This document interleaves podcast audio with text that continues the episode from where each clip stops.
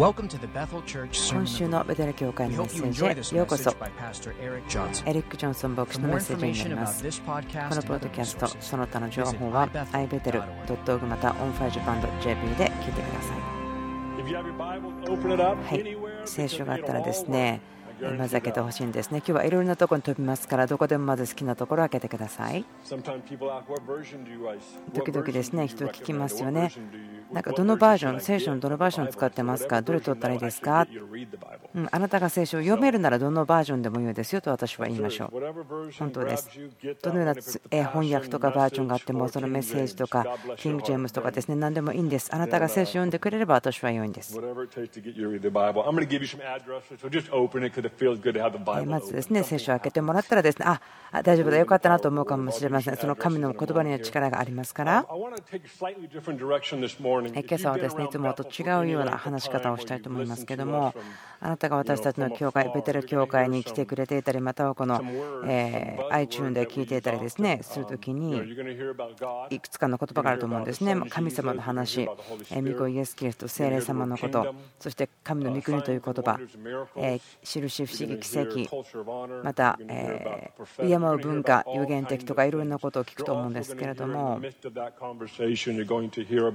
これらのですねことを会話で聞くんです。また私たちの自分たちの町を愛していること、そして国を、世界を愛していることを聞くと思うんですけども、まそれらの素材、材料というんですが、それ同じお鍋でぐつぐつ煮ていて、そして主が新しいものを加えてくださると思うんですね。で今日はいつもと少し違う話し方をしていきたいとと思うんですけれども、1年以上前だと思うんですけども、2つの言葉、私の思いに来たことを書いておきました。自分だか神様だかよく分からなかったんですけども、すごく私にですね、あこれはすごいと思ったんですけども、インスピレーションを与えてきたんですけども、この2つの言葉を聞いて、おと思って書いておいたんですけども、私の傾向はすぐその話をしたいんですけども、でもそれをすべきではないと思ったんですね。ですから、1年以上前でしたけども、少し置いておきました。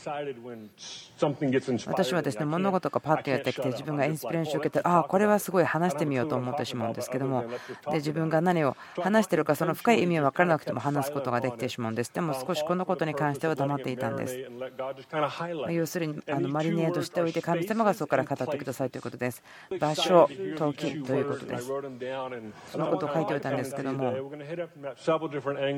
いつかのですね。視野から見ていきたいと思うんですけれども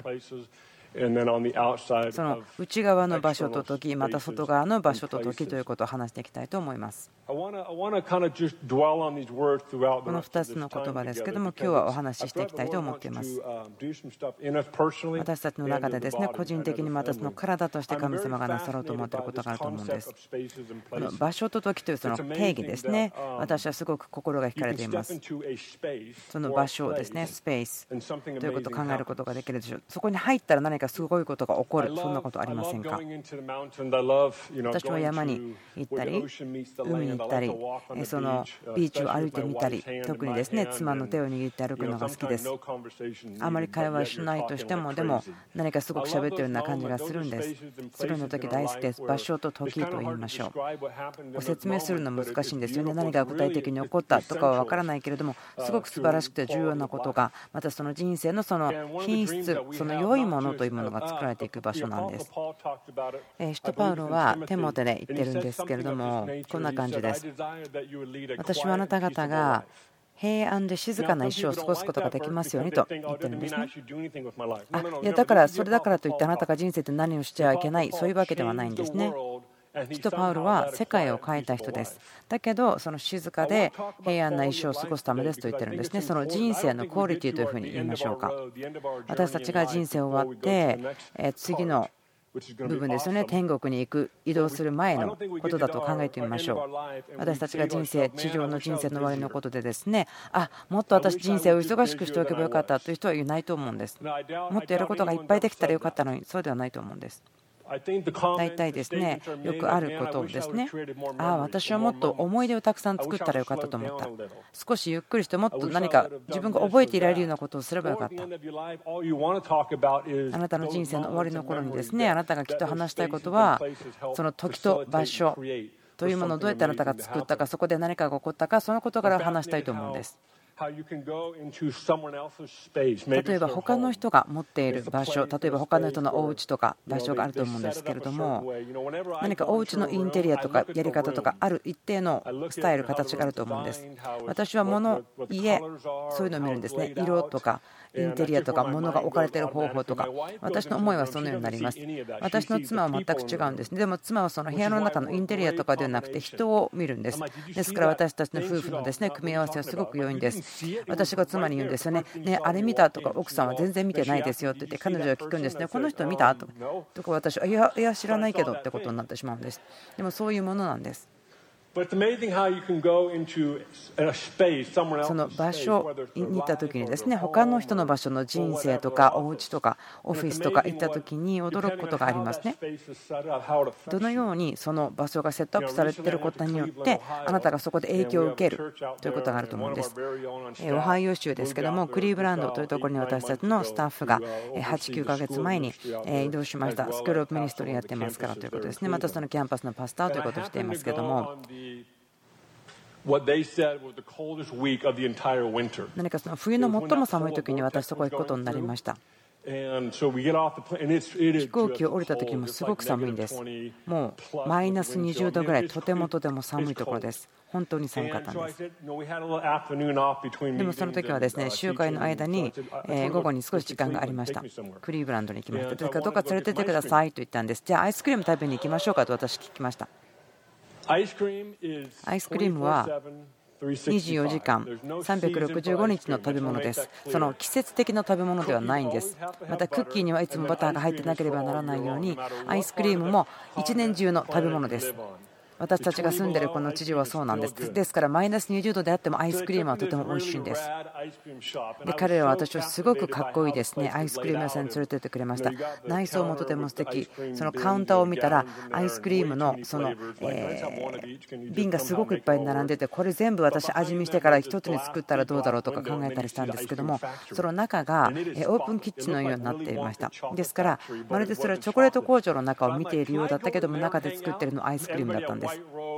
みんなが白い服を着て手袋をつけて働いていた。あじゃあそうやって皆さんアイスクリーム作ってるんだねと思ったんです。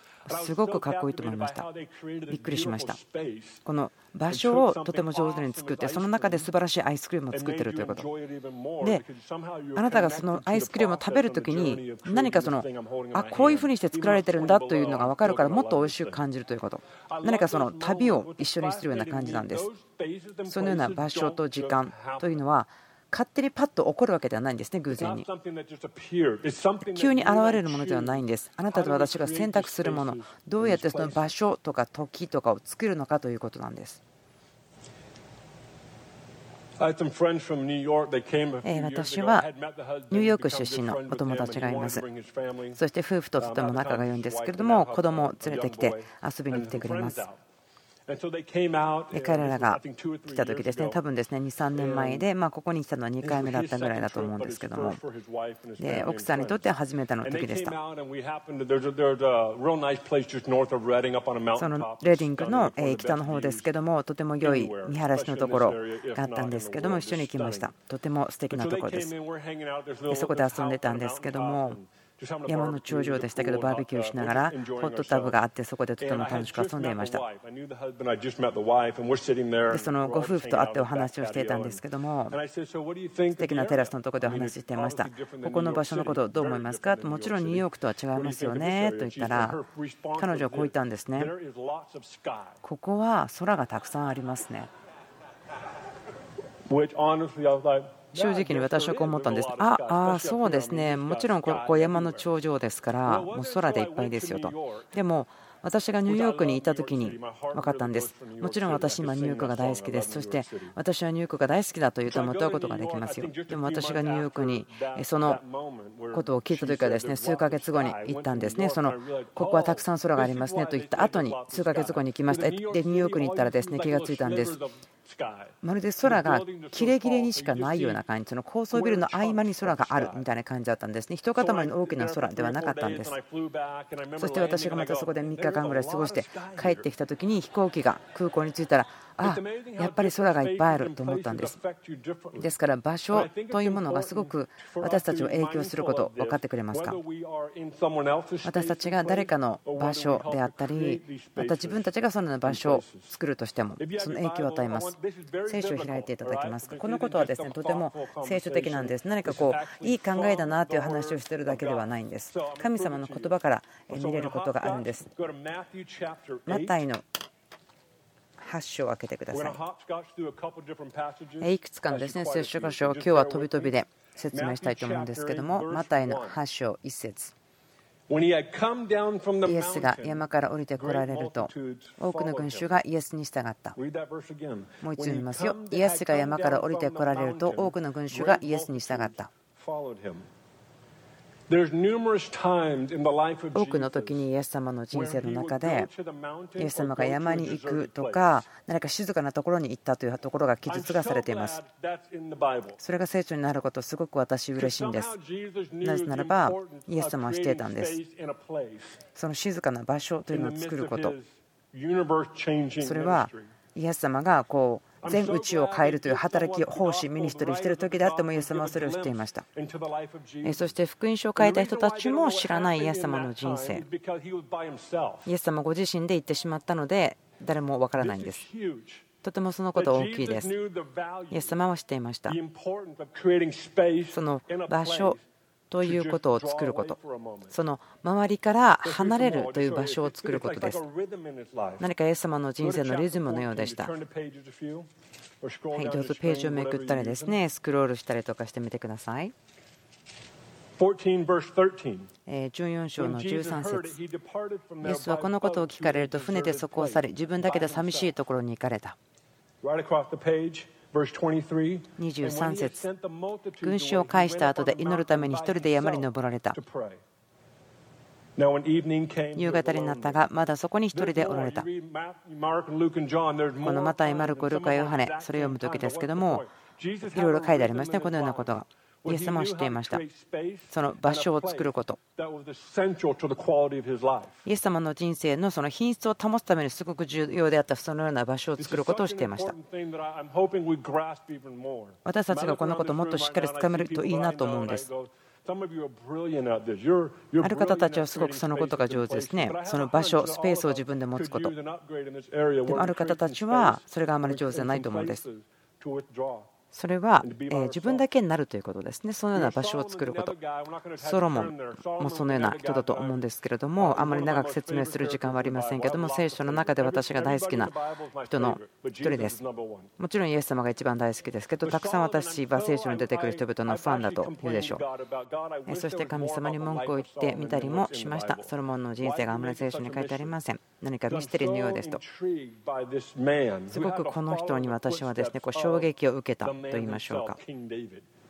ダビデの息子ですけども彼に従っていた。でもソロモンはダビデからもらったものです。ものすごく増加しました。ソロモンのストーリー。旧約聖書の前の方ですけども分かると思うんですね。その芝の女王南からの女王が長い間旅をしてきたんです。これは何かちょっと道を下ってきたとかではそういうものではないですね。距離的に。そして彼女は1人で旅をしたわけではないです。もちろんその一団を引き連れてきました。馬やラクダそして富宝いろいろなものを持ってきましたねでも彼女は見たことはなかったですね。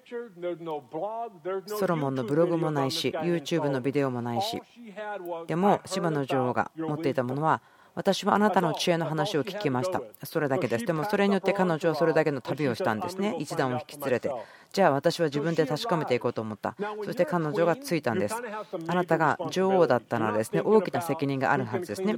もちろん、あ、誰だが今日トイレ掃除だったかなとか、そんなことは考えないでしょう。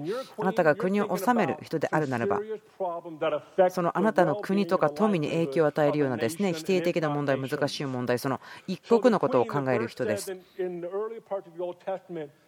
私たち旧約聖書から見ることできますけれどもこのソロモン王と芝の女王の話ですね。どのようにしているのかと見ることができます。こ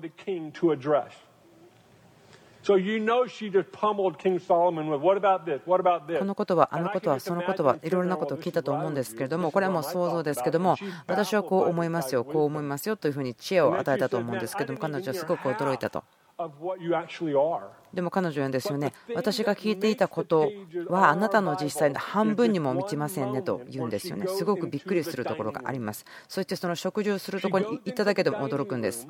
そのダイニングルームの家具とかその人々を見ただけでも。例えばあなたの食卓がどのように準備されているのかというのだけでもすごく驚きましたと。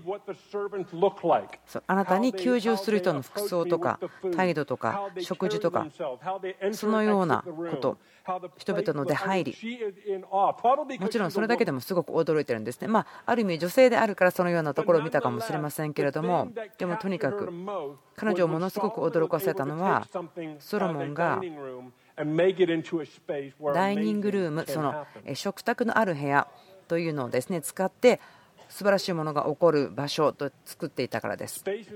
その場所とかスペース、そういったもの、それは偶然に起こるわけではなくて、その意図的に何かをするということが必要とされます。私と妻、結婚した頃ですね、レディングに数年住んでからリバベルとこに行ってまた帰ってきたんですけども、ま彼女はですね今だったら言うかもしれません。彼女は安定してますね。そして私が感情的なんです。彼女がすごく落ち着いています。私の妻はですね、私をちゃんとですね、オントラックしてくださって、私がこういろんなこと上がったり下がったりとか、いろんなこと内側で起こっています。今はですね、そのことをちゃんと管理することを自分は今学んでいるところですよ。分かりますかね？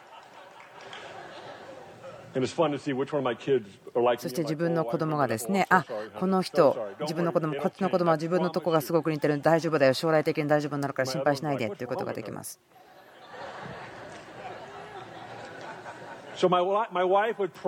私の妻はこうある人生でですね起こったことをプロセスしていました。でも何かそのことをこう捨てることができなかった。自由になることができなかった。時でした。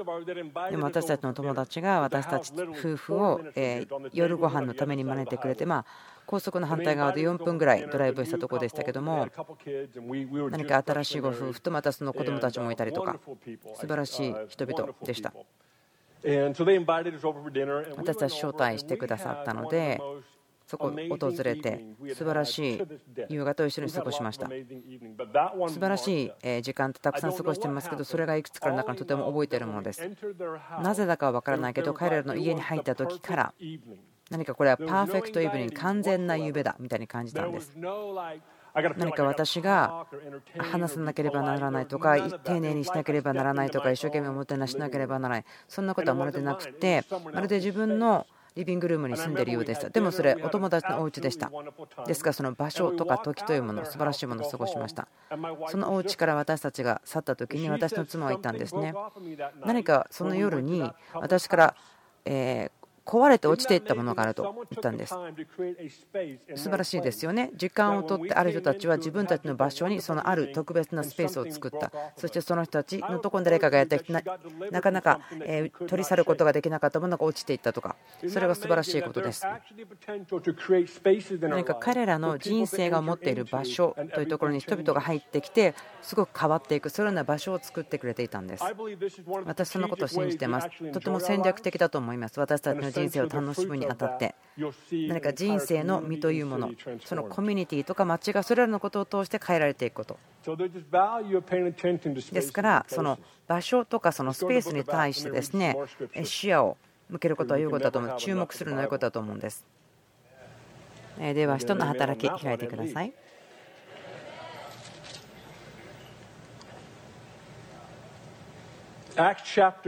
人の働きの2章何節か読みたいと思うんですけれども。2章の1節これをよく覚えている人いますね。50節の日になって、皆が一つのところに集まっていた。皆が一つのところに集まっていた。今この時にこれはすごく素晴らしい御言葉だと思います。これ聖霊様が来る前です。でも考えてください。イエス様約束しましたね。天に上がる前に、お父さんのところに戻る前にこう言いましたね。私は誰かを私がいた場所に送りますよ。約束された聖霊様のことですよ。だから待っててくださいと言った。私がだから思っているのは、でもどうやって待ってたらいいのかという説明はなかったんです。待っててと言われただけです。待ちなさいと言われただけです。その初代教会、その信者たちというのは、はい、じゃあとりあえず集まって一箇所に行きましょう。私たちの人生の中に場所、この約束が現れるための場所を作りましょうと。思ったと思うんですね。何か彼らが毎日の生活をしていただけではないんです。ではなくて、この特別にその場所というのを生み出しましょう。何かその彫刻して作るように何かそのように考えたと思うんです。でもどのようにして起こったのかということは私たち分かりませんけれども何が必要かというと意図的にということです。約束の予言的な言葉とパートナーシップをして私たちの人生の中で場所とプレイスというのを作るんです。そしてそこに意図的というのはとても出てきます。人生の中に場所を作るということはとても意図的なことですすみません、私とてもエキサイティングしてますけども。今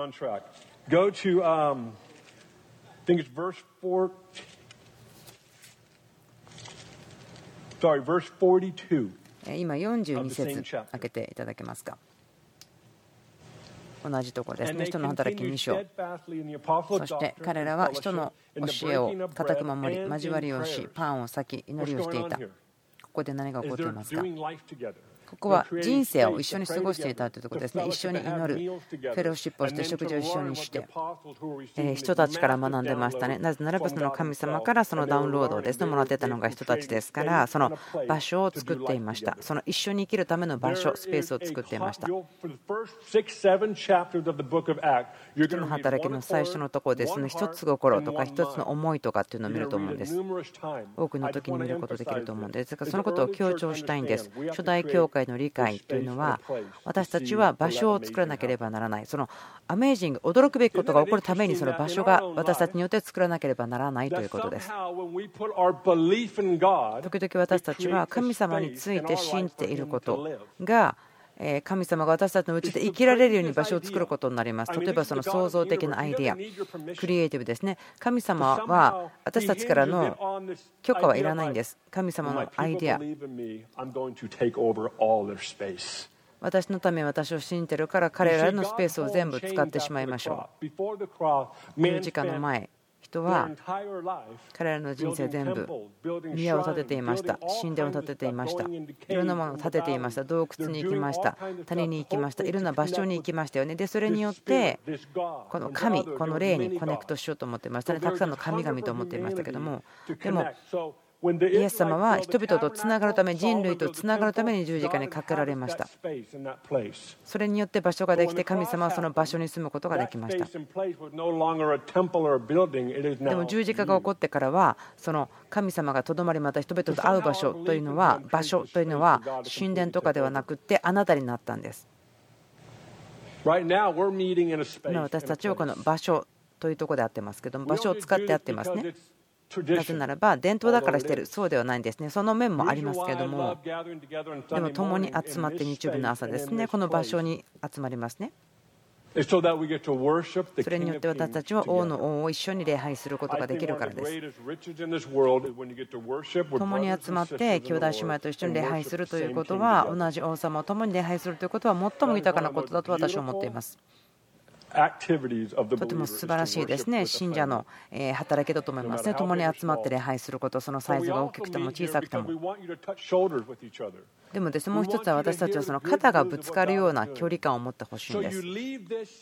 あなたがこの場所を来て、そして帰りますね、あなた自身の場所のところに行きますけれども、でもあなたはそこで神様がすることを経験して、そちらの方で起こったことを持ってきて、この場所に持ってきて、神様の良さをまた皆さんと分かっちゃってほしいんですね。これなんか人生のサイクルのようなものなんです。信者の人生のサイクル。これは意図的に行われるものですよ。その場所と時の中で行われること。時間というのは、二たちが増やすことができない唯一のものです。お金はですね、増加させられることができますね。時間はですね決して戻ることはできない。ですよね。私たちのタイムトラベラーするですね。本とか映画とかまたタイムカプセルとかありますよね。何かそのことであ変なこと書いちゃったから戻ってとか思うかもしれませんけどもああ言ってしまったとかですね。神様あの10秒間すいません戻してくださいと思ってもですね戻すことはできません。時間は戻すこともできないし過去に戻ることもできません。ですからどちらかというと場所というよりもその時間ということに対して私たちが意図的に使えるようになるといいなと思ってるんですけどもなぜ私たちにはそんなに難しいんでしょうか？そのスペース場所を作ることそれはですね、ま自分が1人でいることができる場所を作るのが難しいというのはその1人だけでいるということが私たち苦手もしくは好きではありません。私の妻と娘たちは、えキャンプに行っていました。ですから1日か2日自分自身だけで過ごしていました。こう思ったんです。あもう奥さんお願いハニーちょっと帰ってきてくださいよ。というのはその時に自分の中で起こっていた会話というのはとてもこう、まびっくりするようなものですよね他の人ではないものが私に話しているんです。私の人生の中のスペースというのは他のことでいろいろ埋まっているので自分に対して自分があんまり注目をしなくても良いんです。でも自分がこうスローダウンして自分一人になると私が本当に対処しなければならない自分に対しての出来事が出てくるんです私思うんですけどもイエス様が静かなところにいたということの理由はこれもあると思うんです。忙しいということですねもちろんイエス様は忙しかったですね。私たちも忙しいです。世界を変えながら家族を愛し、街を愛し、人生の普通のことでありながらもいっぱいいっぱいになっています。私たちがそのトラックから行くべき道からちょっとずれてしまっても気が付くことができない時があります。でもそれをパッと静かなところで自分だけになるとわーって思うことがあります。こういうことはすごく興味深いですよね。今は私たち、いろんなことで私たちの心がですねかき立てられるというかですね、えまちょっかいを出してこられるというんでしょうか、え携帯とか iPhone とかインターネットとかいろんなものがありますね。えこの週末もですね私1人で家にいました。でもその時に気がついたのはその iPhone 見ることからやめられなかったんですね。今標準的に150回人がですねその携帯を見てるそうです。でもそれを今携帯を見なきゃいけない理由は何もなかったんです。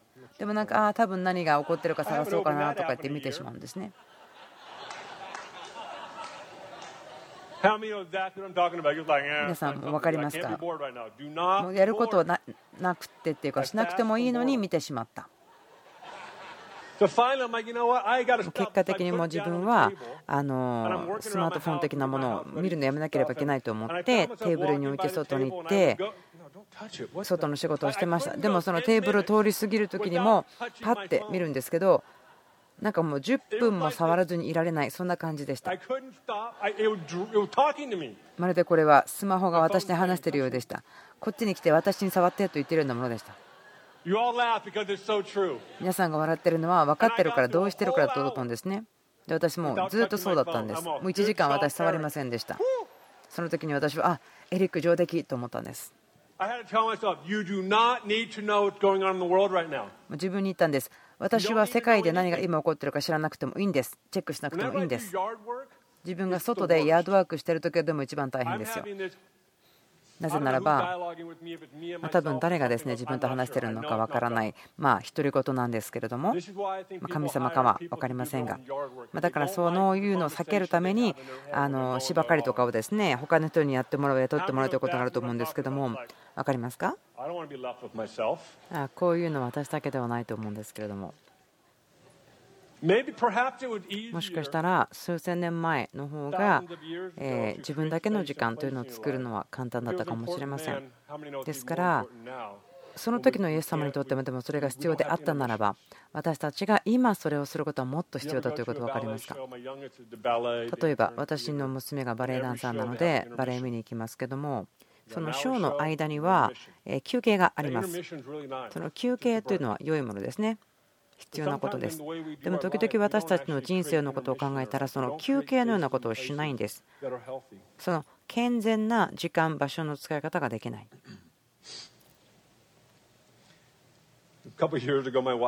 数年前ですけども私と妻こんな話をしていました。どっかで私たちはその土地を買いましょうか、家を買いましょうか、海の近くとか山とかですね、いろんなことを考えていたんですけども、山とかまた海とかどっちにしようかとその話をしていました。私たち自然がとても大好きなんです。って考えていたんですけども、ま普通の会話の中でそんなことをしていました。でも何日か後にその夢を見たんです。そして山の頂上に立っていたんです。山の上で私は何かこう絶叫していた感じ、そのサウンドミュージックみたいな歌を歌ってました。何か自分がこう山のために作られた山の上みたいな感じだったんです。でそこで自分目が覚めて、ああ、じゃあその家とか建物を買う場所っていうのは山だったんだと思ったでも私その時に気がついたんですね。自分にとって山というのはすごく価値があることです。ですから他の方にとっては違う方かもしれません。もしかしたらお家とか海とか好きな場所があるかもしれません。その場所スペースあなたが行かなければならないところがあると思うんですたまにそこに行ってくださいという場所があると思うんです。イエス様が山に上がって帰ってきた。そしたら群衆が待っていたんです。私たち聖書で分かりますよね。イエス様が山に行って、でもそこの群衆たちがついていったりするんです。で待ってるんですね。イエス様が、あ、ちょっと私、バケーションに行ってくるからって言っても、群衆はそこで待っていた。で、イエス様が山から降りてきて、またその静かなところから帰ってきたら、憐れみを持っていたと言いますね。憐れみを感じたと、たくさん書いてあります。イエス様が自分だけの時間というを持つこと、そしてその場所とか、そのようなスペースを作っていたので、憐れみの心が出てきたと思うんです。人々の愛というものが流れ出してきたと思うんです。あなたと私がその場所と時間を作って自分の心の内側ですけどもそれを作ったりまた外の世界にそれを作るというのはすごく重要なことだと思います。ですから私たち写真撮るの好きなんです。私ビデオも好きだしフィルムも好きですけども写真も好きです。何か写真違うんですなんか人生のスピードが止まってしまってその時瞬間をですね楽しむことができると思うので写真の方が好きなんですけども。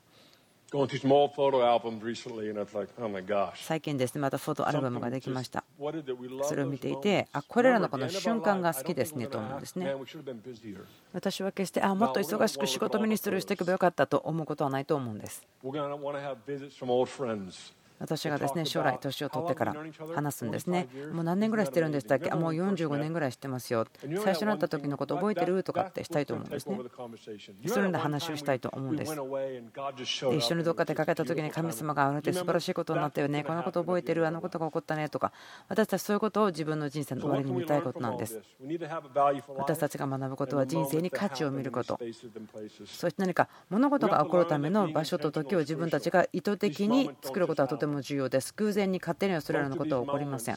その瞬間を生み出すためとか瞬間をこう受け取るための意図的な決断またその意図的になってでも同時にこの自発的にスポンテニアスにすること学ぶこととても大事ですね。計画外のことをその場でパッとすることができるようなそのようなことですけどもそのスティーブさんという方がいます。そこでですね牧会をしてた時になんか同じ場所に住んでいたんですけども。スティーブさんがそのリーダーシップの中で成長してきてああ神様が私をリーダーのために召しているなと思って何かそんな訓練を受けていました。で彼はすごく意図的にいろんなことをするんですね。もう勝手にとか偶然にとかはないんです。でもそのダニー・シルクさんですね、また他のリーダーですけども、ダニーさんはですねそのスティーブさんをチャレンジしたんです。ああなたは本当に意図的にいろんなことを行えるけれども、でももっとそのスポンテニアスに自発的にパッてその場で行き当たりばったり的にすること必要じゃないですかと言ったんですね。そしてその週の何かリーダーズアドバンスでスティーブさんが話していました。こう言いました。あそうですね、私はリーダーとしてのチャレンジを受けましたね。でとても良いフィードバッマークを受けましたと。パスター・デニーさんからこう言われたんですね。人生にもう少しスポンテニアスにしなければならないと。私の妻はでもねすごくねあの自発的にいきなりいろんなことできるんですよというふうに言ったんです。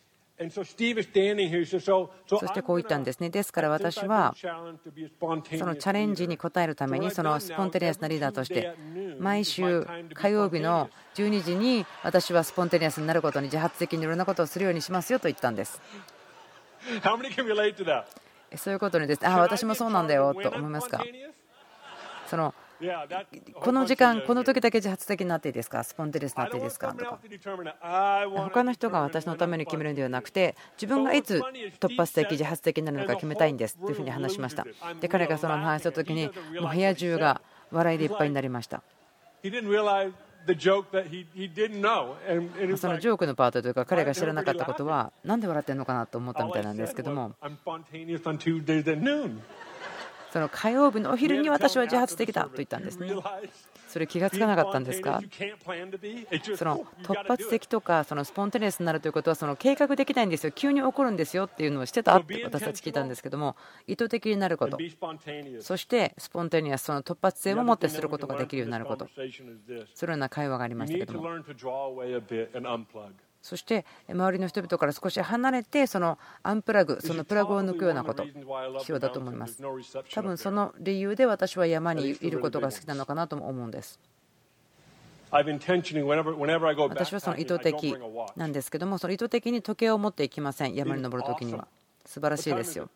今何時ですか？全然分かりません。ご飯食べますか？何時に食べますか？お腹空いたから食べましょう。お昼寝しましょうじゃあ、いや、それもしよう、今、今何時か全然分かんないんだよね。何時に食べなきゃいけないっていうのがないと思うから、食べたい時に食べたら、1日に5回食べてしまいましたとか、あじゃあ釣りに行こうか、じゃあ5時間、すごいですね、時間なんて関係ないんですよとなる。その時間っていう感覚を忘れちゃうのすごいんですよね。何かそのポケットの中で、その、マナーモードでなっちゃりとかすることがなくなる、その携帯のお知らせが来なくなったりする、それはとても素晴らしいんです。休憩をして、また普通の生活に戻ってくる。私が皆さんにチャレンジしたいこと、このことですけども、あと32秒残っています。本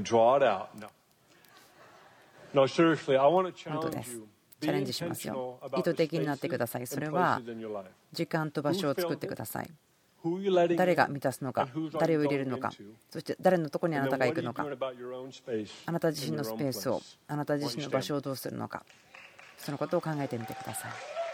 どうぞお立ちください。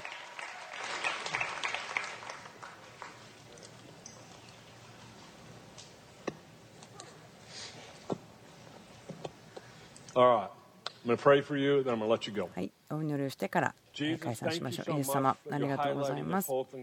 あなたがこの場所とか時間、そういったこと、この個人、また体の中で語ってくれたことありがとうございます。私たちの人生のこの部分、あなたにお捧げします。そして本当にしっかりやりたいです。一人一人、個人として、家族として、この教会のメンバーとして、私たちは素晴らしくなります。その場所とかスペースを作ることができるんです。素晴らしいことが起こる場所として作ることができるように、主あなたが来てくださって、私たちの人生の中を満たしてください。あなたが私たちをしっかり捕まえてください。特にこれから30日間、私たちは場所、スペースに対してもっと高い価値を持つことができますように、イエス様やソロモン、その主題教会の人たちがしてきたことでも彼らが読んでいなかったこと、人生の中に場所を作ること、心の中にもまた周りの外にも作ることができるように、そしてそれが人生の品質ということに対して何をすることができるのか見せてください。イエス様のお名前によってお祈りします。今週のメッセージも聞いてくださってありがとうございます。ポッドキャスト ibetel.org また onfirejapan.jp で聞いていただけます。